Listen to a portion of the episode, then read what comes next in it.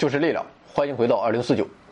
昨天说到了流感病毒的基本情况啊，建议各位老板们先收看和收听上一集，可以提高知识水平。所以啊，今天关于流感病毒的基本情况，我们就不多做介绍了。面对流感病毒在人体内肆无忌惮的攻城略地，我们的先辈们的办法就是仅凭肉身硬扛，完全靠自我奋斗。但现在一切都大不同了，药物、疫苗以及良好的个人习惯，成为我们治疗和预防流感的三面坚实的盾牌。首先，我们来看药物。目前对付流感的药物主要有两类，一类是病毒离子通道 M2 蛋白阻滞剂。昨天说到，流感病毒想要在体内肆虐繁殖，就需要穿过人体的细胞膜，将自身核酸物质注入其中。而 M2 蛋白正是病毒逢山开路、遇水搭桥的铺路工。阻滞剂药物主要有金刚烷胺和金刚乙胺，它们像一块巨石一样横亘在 M2 蛋白修造的道路上，可以有效的干扰后者的活性，从而抑制流感病毒的复制。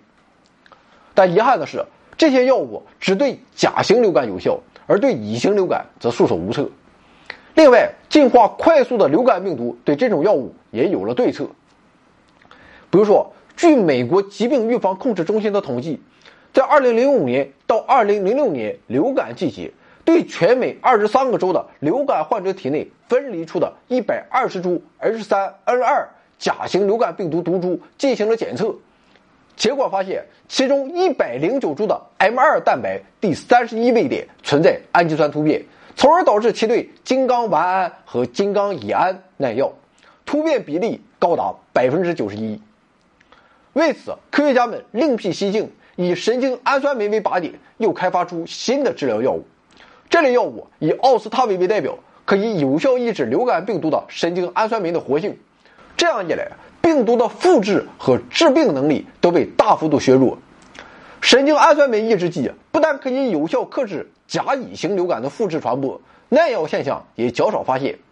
此外，实验室研究还揭示，它对禽流感病毒也有抑制作用。不过，药物的研发固然重要，但这毕竟是对付流感的事后措施。想要拒离于城门之外，还需要借助疫苗的力量来构筑。固若金汤的免疫系统。所谓疫苗，就是指接种动物后能产生自动免疫、预防疫病的各种类型的生物制剂。这就好似军事演习一般，事先让免疫系统产生警惕性，时时处于战备状态。一旦遇到来犯之敌，就不会束手无策了。疫苗之所以能激发免疫系统产生抗体，是因为其具有抗原性，就像黄博士的脸上写着“我是猥琐的人，警察快来抓我”一样啊。所以啊，能够被免疫系统所识别并引起免疫应答。等到真正的流感病毒来袭时，我们的免疫系统便可以出击将其消灭。流感疫苗所利用的抗原性主要来自病毒表面蛋白、血凝素和神经氨酸酶。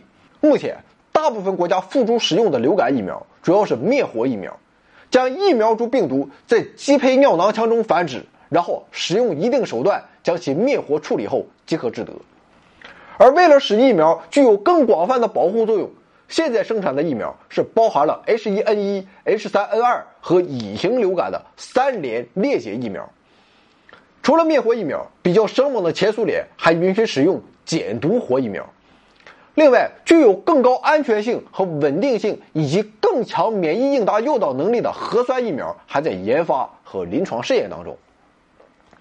除了药物与疫苗，良好的个人习惯也能在对抗流感时起到莫大的作用。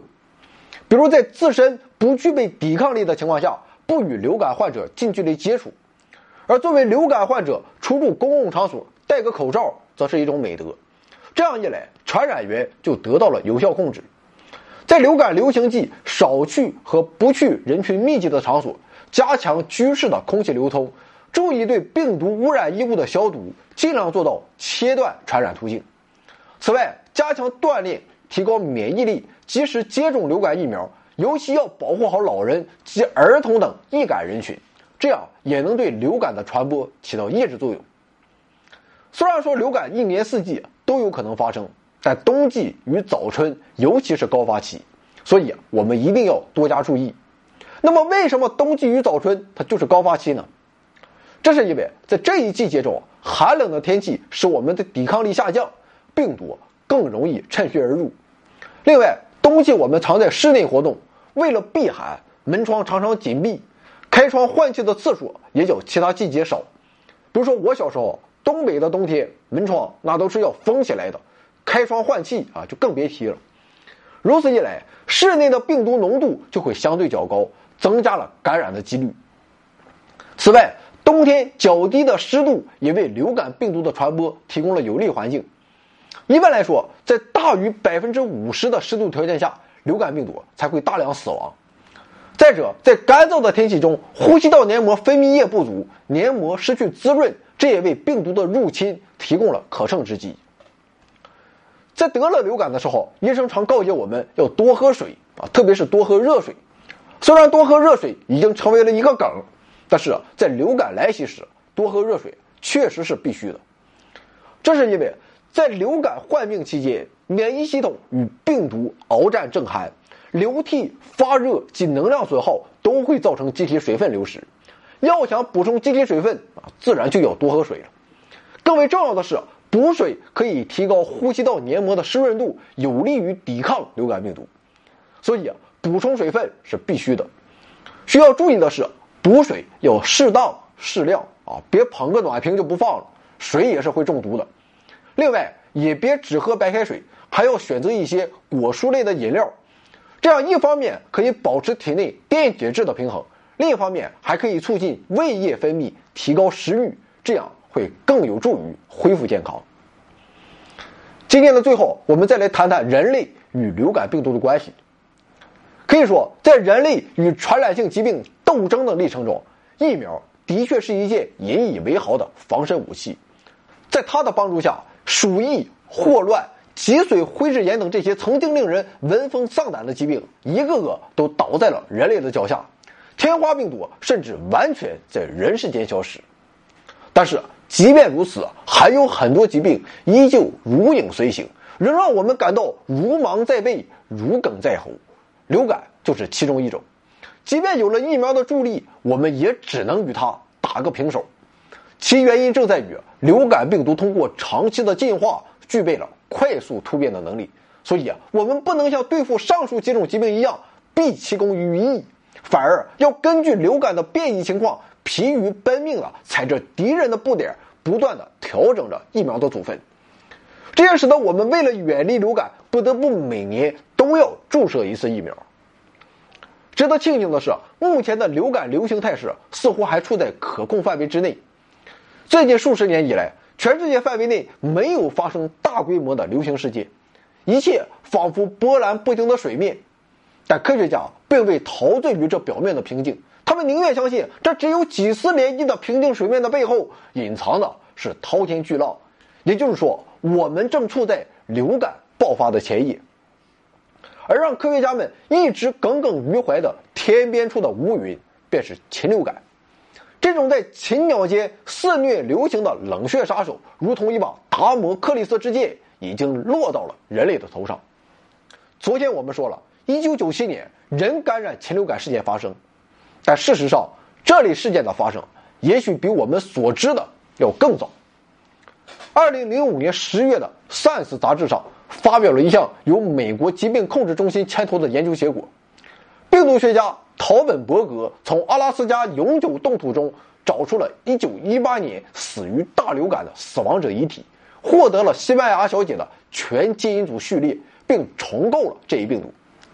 除了发现其令人震惊的感染性和致死性之外，还确定这种流感病毒源自禽流感。它似乎。